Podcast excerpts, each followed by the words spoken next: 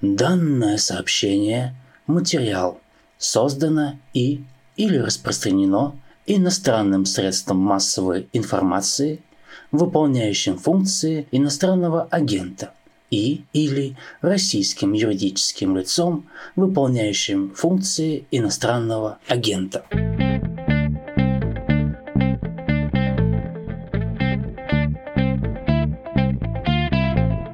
Здравствуйте, вы слушаете подкаст о новостях, которые долго остаются важными. Он называется «Что случилось?». Мое имя Владислав Горин, имя гости Игорь Грецкий. Здравствуйте, Игорь. Здравствуйте. Вы исследователь, научный сотрудник Международного центра обороны и безопасности, и вы сейчас находитесь недалеко от границ Российской Федерации. Можете сказать, где? Секрет ли это? Нет, я нахожусь в Таллине. Здесь и располагается тот центр, где я нахожусь. Нервно там? Ух, как? Мне кажется, что ситуация, в принципе, напряженная сейчас, как и везде, но никакой паники нет. Хорошо повод. У нас вообще-то другой повод, не около Псковские земли, а чуть южнее. В эти выходные, 18 июня, Литва ввела запрет на железнодорожный транзит с основной территории России в эксклав, в Калининградскую область.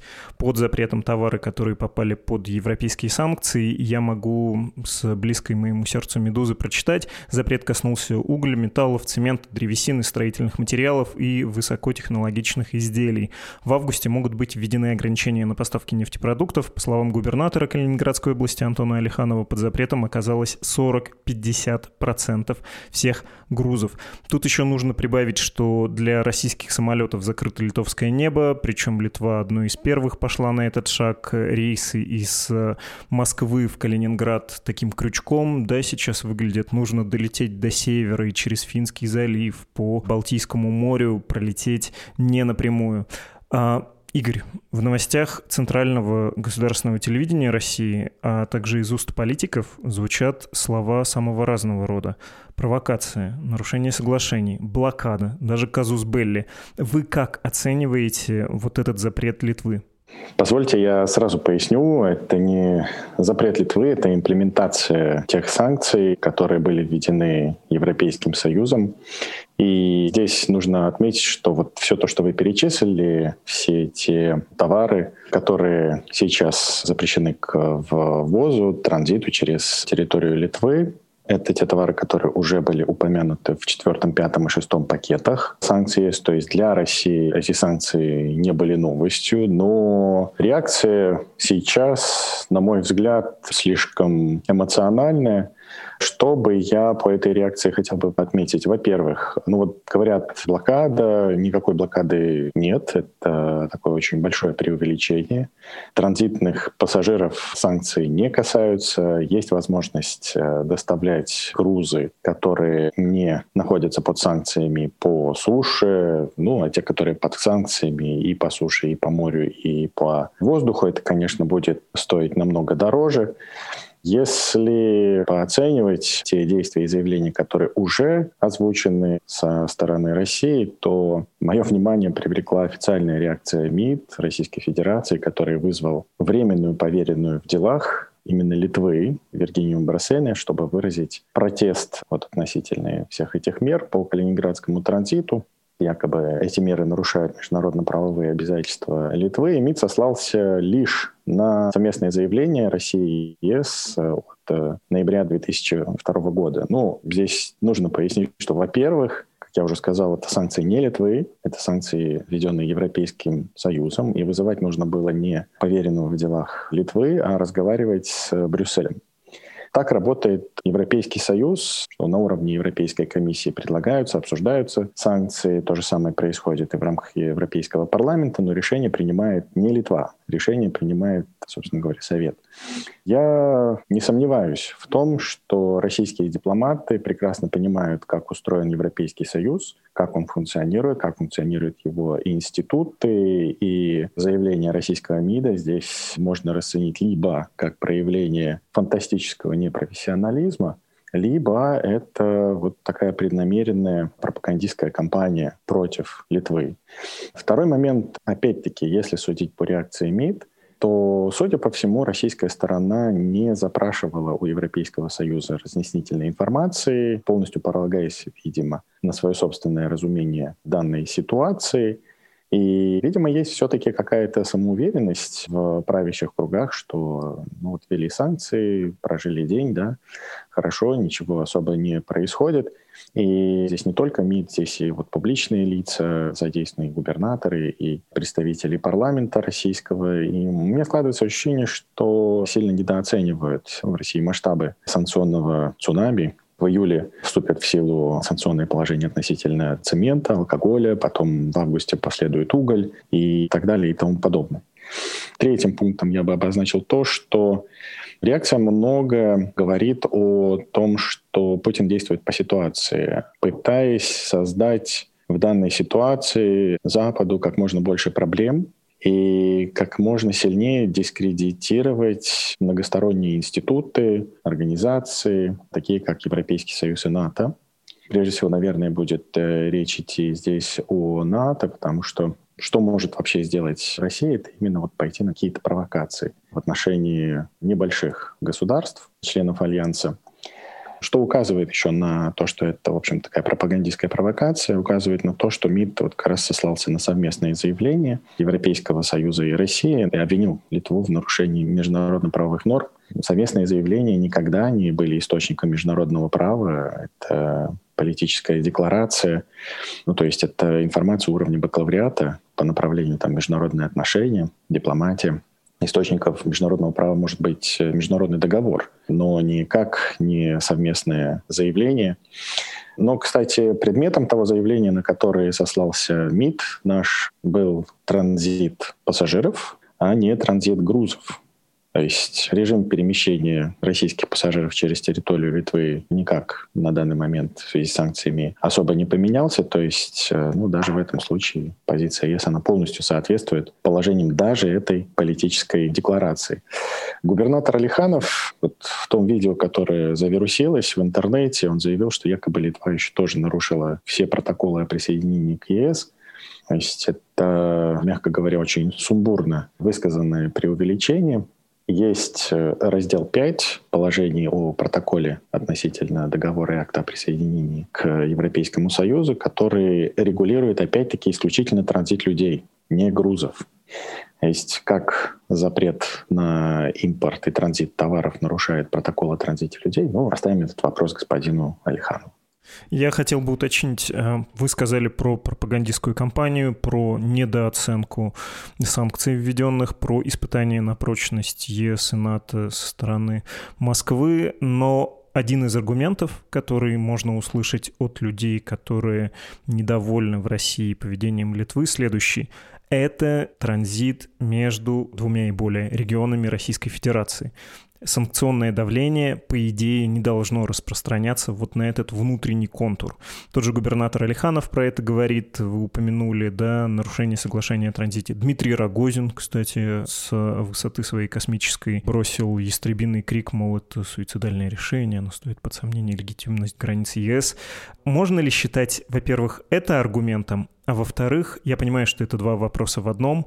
Можно ли все-таки упрекнуть в чем-то Литву? Понятно, что она является частью европейского сообщества, но при этом она суверенная страна и, наверное, при каком-то желании и при каком-то разночтении могла бы от позиции Еврокомиссии отходить, меньше на нее обращать внимание. Я считаю, что данный аргумент является больше пропагандистским, он имеет почти такой пропагандистский характер, нежели это аргумент по существу. Когда Литва присоединилась к Европейскому Союзу, приняла на себя обязательства в рамках Аки Коммунитер, и более того, вот в том а, документе, на который я ссылался, его называют иногда пятым протоколом для того, чтобы сократить время. Там сказано, в общем-то, что транзит людей, транзит российских граждан, которые перемещаются из одного региона Российской Федерации в Калининградскую область и обратно, будет регулироваться, он будет осуществляться, причем таким образом, образом, чтобы не создавая никаких э, угроз для самой Литвы.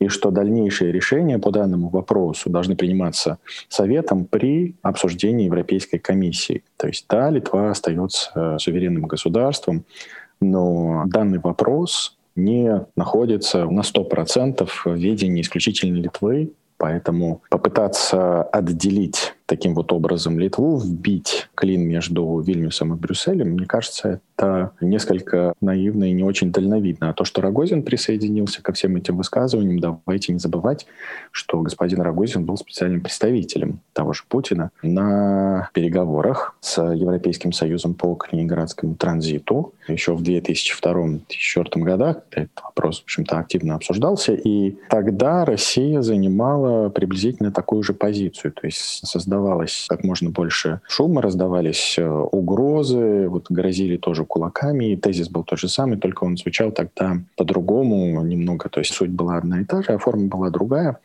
Мы не позволим ситуации развиться таким образом, чтобы иностранные государства и европейские бюрократы принимали решения по вопросу о перемещении граждан России из одного региона в другой. Поза была такова, что Россия как бы и не признавала, что для нее это проблема, что это, вот, что это проблема Европейского Союза. Параллельно делались заявления о том, что Россия разместит в Калининградской области столько вооружений, сколько захочет. И даже ходили слухи о том, что якобы Россия собиралась даже разместить ядерные боеголовки. Ну, понятно, что все это делалось для того, чтобы оказать давление на Европейский Союз, на Европейскую комиссию. И вы знаете, в целом Европейский Союз тогда и сейчас, в общем-то, занимал всегда конструктивную, то есть он готов был разговаривать, готов был обсуждать вот этот сюжет с калининградским транзитом. Более того, в начале 2000-х, то есть когда Владимир Путин пришел к власти, окно возможностей для дискуссии, для ведения переговоров с Брюсселем было больше.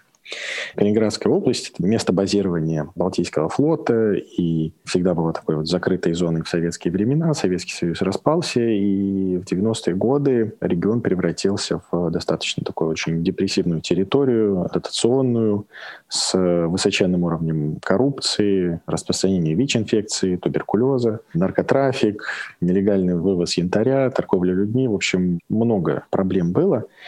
И пытались в 90-е годы как-то решить эту проблему тем, что в 96-м году была создана свободная экономическая зона. Мечтали о том, чтобы превратить Калининградскую область в Балтийский Гонконг, но военным такая перспектива особо не нравилась.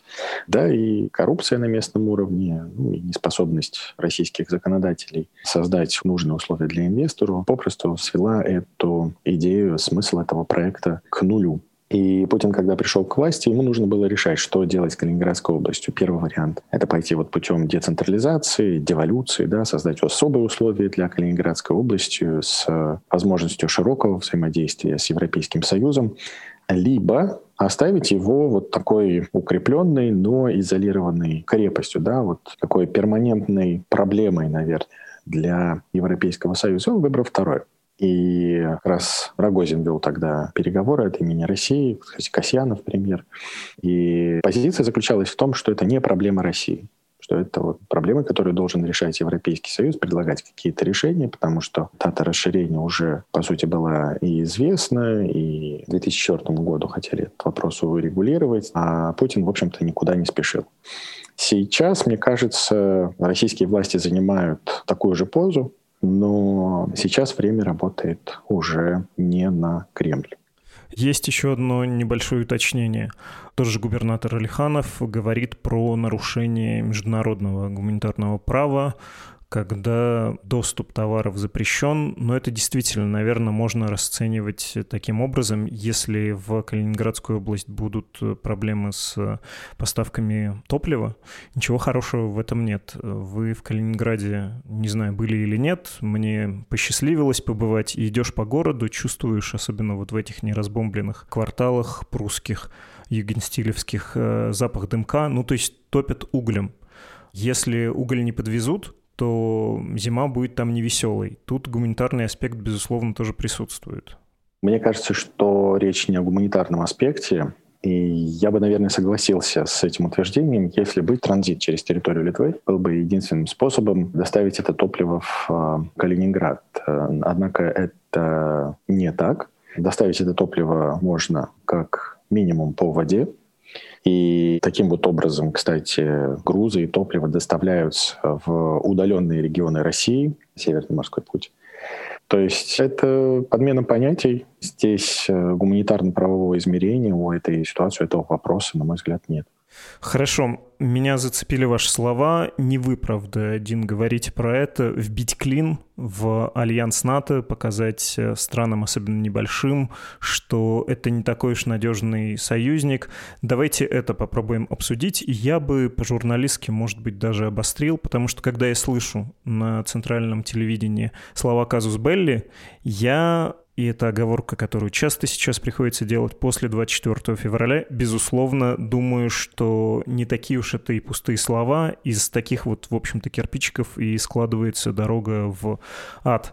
В юридическом смысле можно считать это казус Белли? Нет, казус Белли это в юридическом смысле не является. У Литвы нет никаких претензий, агрессивных намерений относительно территории России. Казус Белли это, безусловно, не является. Однако вот какой момент хотел бы здесь вот в этой связи подчеркнуть. Российская армия уже увязла в Украине, и сконцентрировала там достаточно значительные ресурсы, практически весь свой боевой наступательный потенциал российское командование и политическое руководство прекрасно знают, что вооруженный конфликт с любым членом НАТО повлечет за собой полномасштабное вовлечение других членов Альянса, по крайней мере, Соединенные Штаты, Польша, Великобритания. Эти страны однозначно будут реагировать на вторжение, на попытки вторжения и будут защищать страны Балтии, придут им на помощь. Ввязываться вот в такой конфликт, э, я думаю, что Кремль сейчас э, вряд ли станет, учитывая то, что происходит сейчас в Украине. Однако, что он может? Проблемой может стать ситуация, когда под э, лозунгом защиты своих легитимных национальных интересов Россия отправит, например, в нарушение международных норм, в нарушение тех решений, которые были приняты на уровне ЕС, может отправить, э, скажем, гражданский самолет через воздушное пространство Литвы, который бы вот направлялся, например, из Москвы или из какого-то другого региона в Калининград.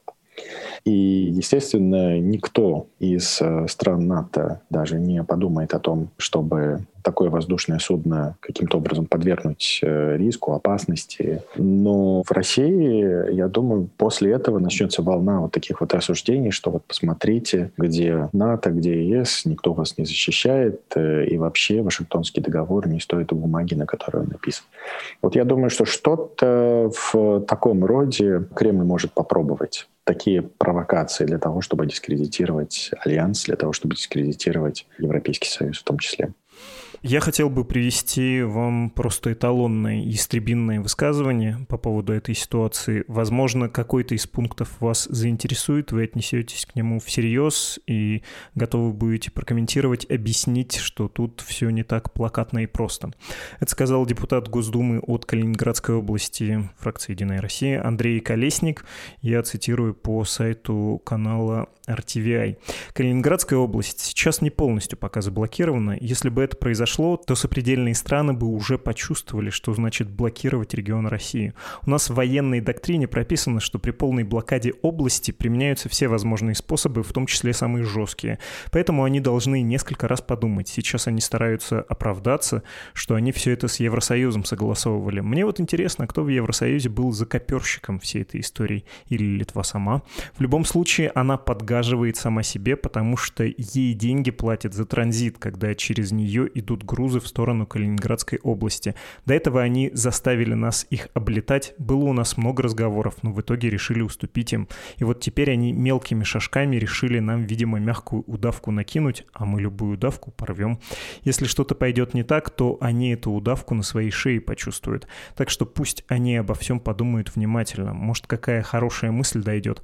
Но в целом я считаю, что надо бить просто по рукам. Во-первых, Литва признала нас страной, поддерживающей терроризм, хотя сама ворует наших людей из Калининградской области, отправляя их в тюрьму по совершенно необоснованным обвинениям. Один наш земляк Юрий Мель уже девятый год в их тюрьме находится без всякого закона. Они решили жить по понятиям. Что ж, мы это тоже умеем. Сейчас посмотрим, как они отреагируют на высказывания наших политиков. Украина вот тоже не верила. Если вдруг будет полная блокада Калининградской области, уверен, сценарий Украины по отношению к Литве будет. Сейчас они пока прощупывают, где красные линии России, но лучше бы им от этого отказаться, потому что у нас есть возможности, в том числе экономические, хорошо им дать по рукам. У них очень серьезная часть бюджета зависит от транзита. Например, Мажейкяй нафта работает на нашей нефти. Они уже и так копейки, евроценты считают. Я отлично знаю, что происходит и здесь, и там. У нас у многих родственники по обе стороны. Кроме того, надо поднять вопрос о Клайпеде. Судя по всему, Мемельский край, где находится литовский порт, был передан Литве как подарок. Нужно изучить, как регион оказался в составе Литвы. Россия является правоприемницей СССР. Возможно, Мемельский край передали Литве по результатам Потсдамской конференции на уровне подарка как бутылку вина. Будем думать на эту тему. Стоит отметить, что Евросоюзу уже давно требуется ремонт. Например, нужно обновить коридоры. Скажем, Сувалкский коридор. Все у них рассыпается уже так пора все подремонтировать. Конец этой большой цитаты, и все в ней есть, где только депутат Колесник не прошелся, да. Кстати, в каком-то другом заявлении он говорил, что проблему Литвы должны решать армия и флот. Фантастическое, если вдуматься высказывание. Что из этого кажется вам сколько-то любопытным? Например, экономический аспект. Можете ли вы про него сказать, что он хоть сколько-то серьезен?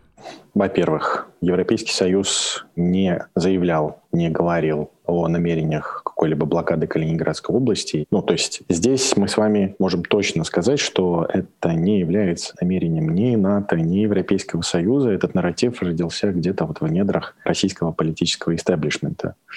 Второй момент. Представители региональных парламентов за внешнюю политику России не отвечают. Это делает Владимир Путин. Я очень хорошо помню. По-моему, это был 2016 год. Как раз обсуждалось вхождение в состав Альянса Черногории. И один из депутатов Государственной Думы заявил о том, что, дескать, если Черногория так поступает, то Россия нацелит на нее свои боеголовки. Буквально через, по-моему, минут 20 или 30 вышло заявление Пескова о том, что, дескать, это вот не дело депутатов комментировать международную повестку.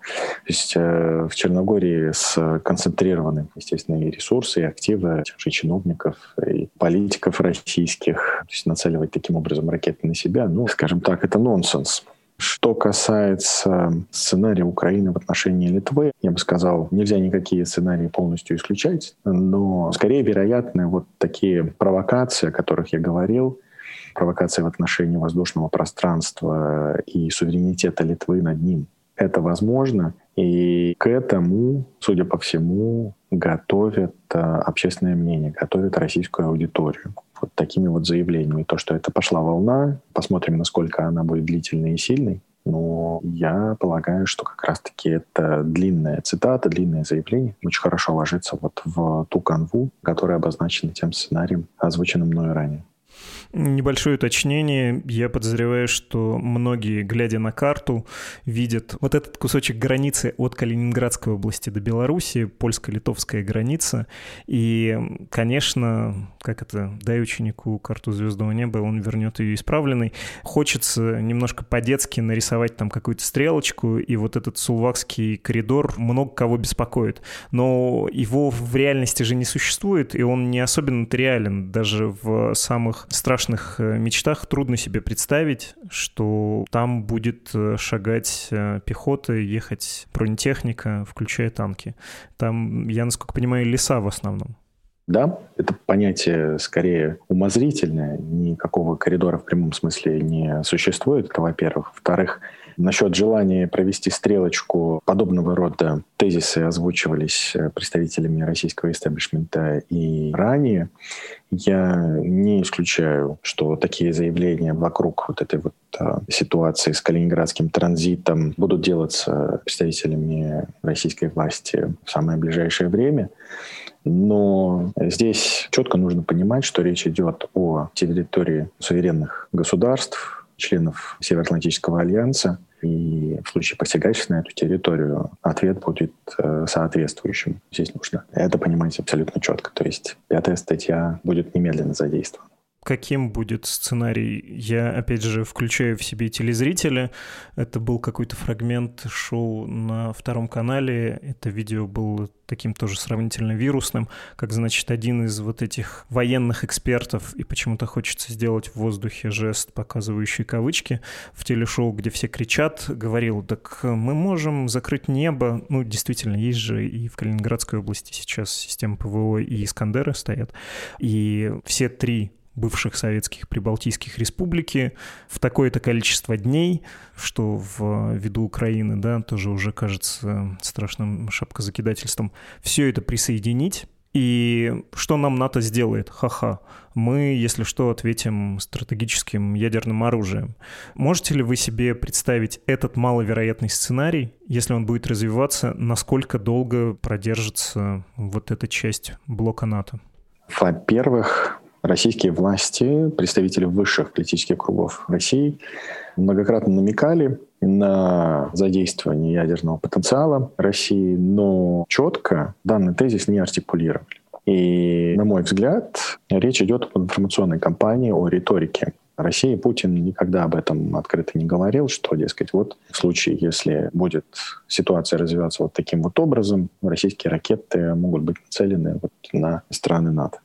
Все это делалось такими намеками, говорилось между строк для того, чтобы создавать вот какие-то месседжи, которые бы вызывали бурные дискуссии в странах Запада. И почитайте, например, заявление Министерства иностранных дел России, брифинги Марии Захаровой. Там, в общем-то, говорится о том, ну что вы там себе придумали с этим ядерным оружием, на кого не собираемся нападать. Это такой инструмент для создания неопределенности и страха, для того, чтобы воздействовать прежде всего на старшее поколение политической элиты западных стран, которые помнят Советский Союз. Они смотрят на Россию, но по-прежнему видят Советский Союз. И они не видят, по сути дела, разницы между советскими элитами и российскими. Однако разница это есть, она существенна.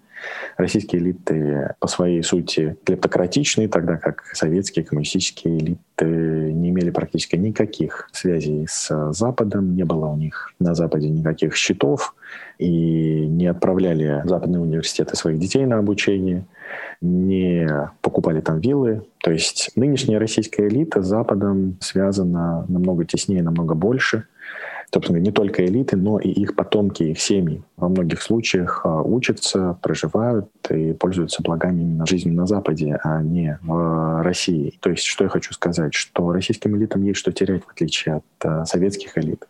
Ситуация холодной войны, поэтому была так, тогда поэтому и было такое напряжение, поскольку вот в Вашингтоне, в Париже, в Бонне, да, думали, что в Москве сидят такие вот фанатики, приверженные своей коммунистической идее, и им нечего терять, и они в любой момент могут нажать на красную кнопку.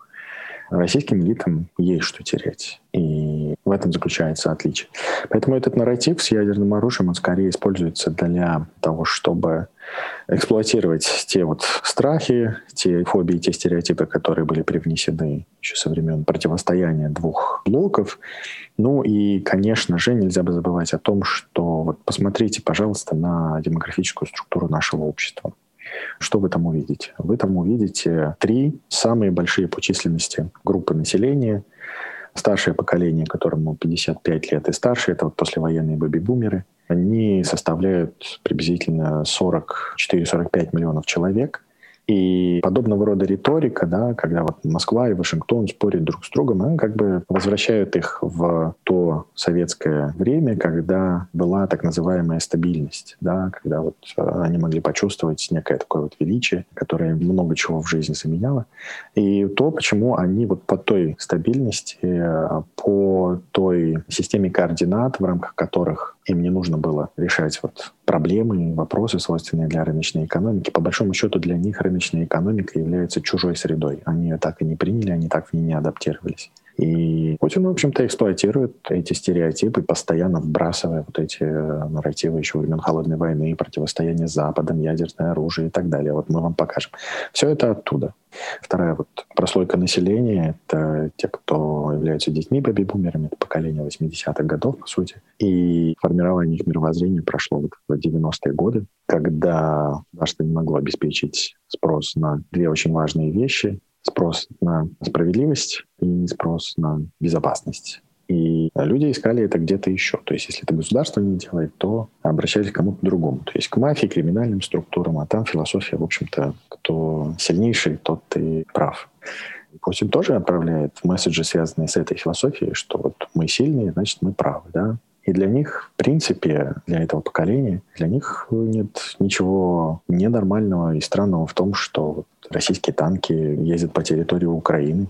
многие среднего поколения воспринимают нормально, потому что, на их взгляд, если Россия сильная, значит, она имеет э, право это делать.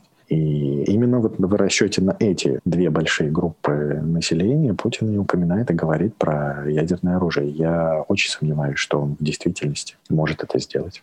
Вы большой оптимист, особенно после февраля, особенно если думать, что в головах многих московских руководителей война с НАТО и так уже идет, чего терять.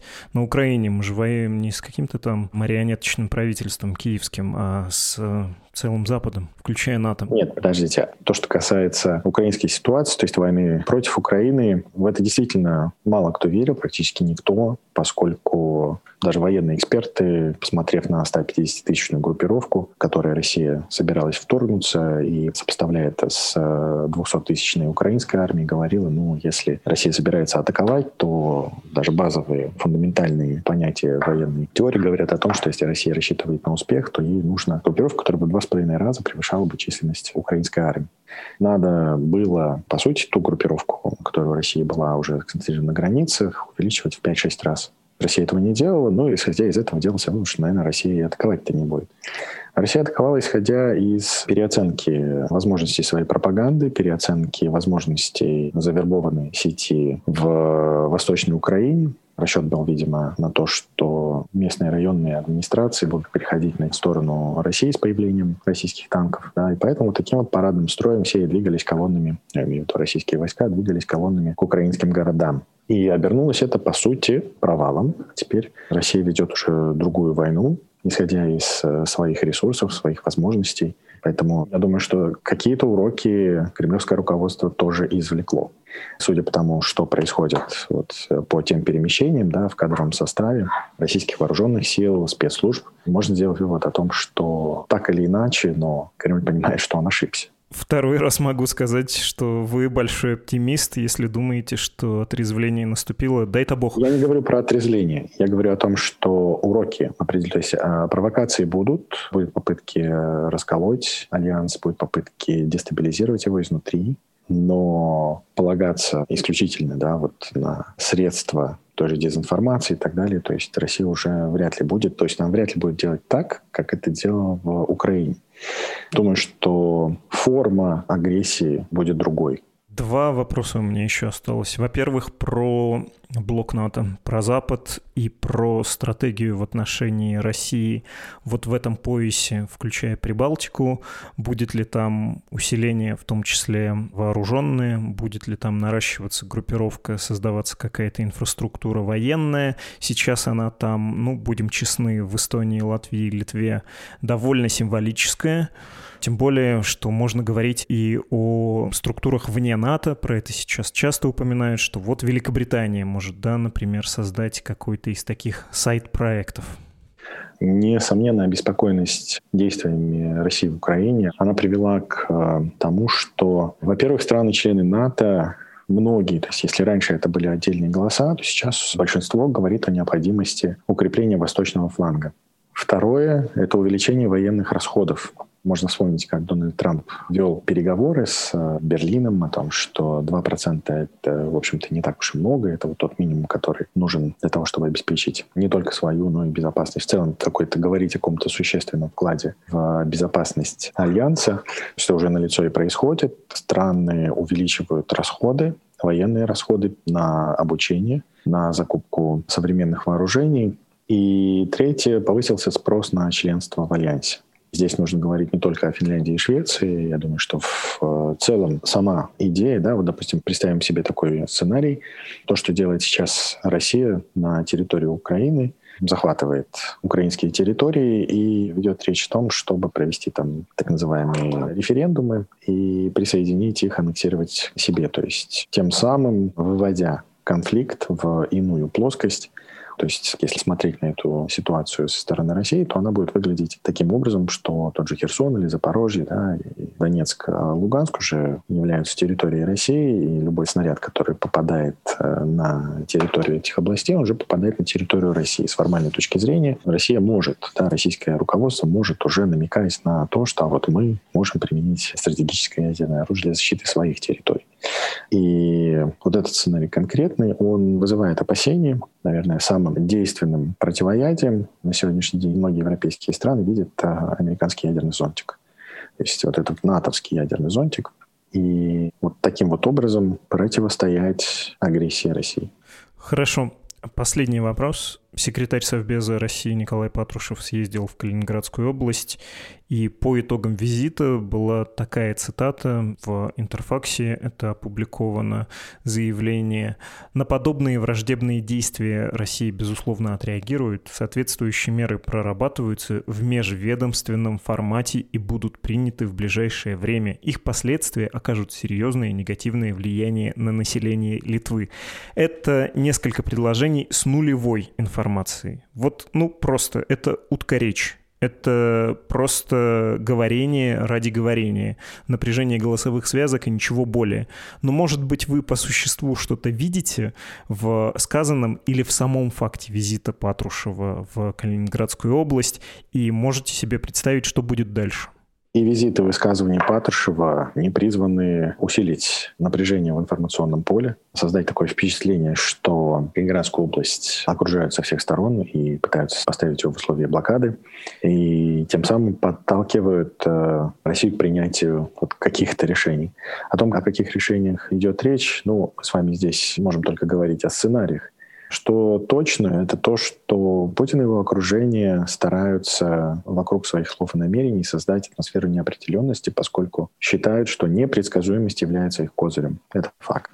И если посмотреть опять-таки, на то, как развивается ситуация в Украине, посмотреть на то, с чего начиналась война против Украины, начиналась с э, информационной подготовки с э, того, что Украину обвиняли в том, что, дескать, там пропагандируются радикальные идеологии, нацистские, чуть ли не правительство этому потакает упрощалась политическая ситуация, она в Украине была очень сложной, очень непростой. Однако говорить о том, что там нацисты находятся у власти, это было сильным преувеличением.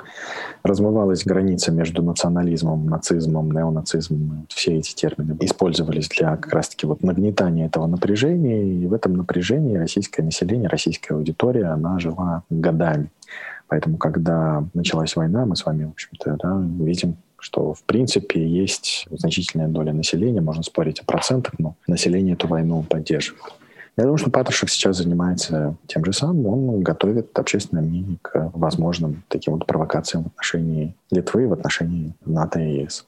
Понятно. Спасибо огромное. Это был Игорь Грецкий, исследователь, научный сотрудник Международного центра обороны и безопасности. До свидания.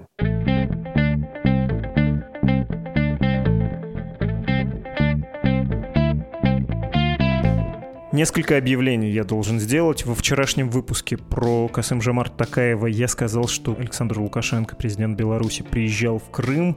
Это не так. Он не приезжал, он только собирался, неоднократно собирался, но вот такой вот он хитрый царедворец, такой хитрый лис, ни разу не приехал, хотя, повторюсь, много раз об этом заявлял, и, честно говоря, я не отследил. В общем, приношу извинения, делаю уточнение. Второй пункт. Спасибо всем, кто в последние сутки прислал аудиофайлы с начиткой объявления об иноагентстве, а то они у нас чуть было не кончились. Сегодняшний выпуск открыл Иван, вот что он говорит в своем письме. «Я сам из центра Соловьинного края, и тут стоп, Соловьиный край с маленькой буквы, так что это не обязательно Курск. Но важно не это, а то, что Иван также записал соловьиное пение для нас. Вот кусочек.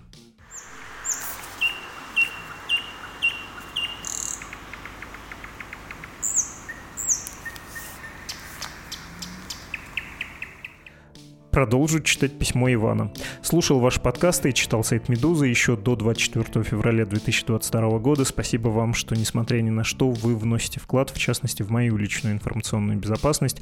Поэтому мне легче находиться внутри этого Мордора, в кавычках с маленькой буквы я вам написал. Спасибо вам еще раз. Так как я живу рядом с лесным массивом, то прислал вам также и запись соловушек в наше тяжелое время, и это тоже помогает сохранить свою психику. Конец письма. Отдельное вам спасибо, Иван, за соловушек. Связаться с нашей редакцией можно по-прежнему через электронную почту подкаст собакамедуза.io. Это лучший способ. Все читаю, по возможности отвечаю. И, кстати, восхитительная история произошла со мной на прошлой неделе.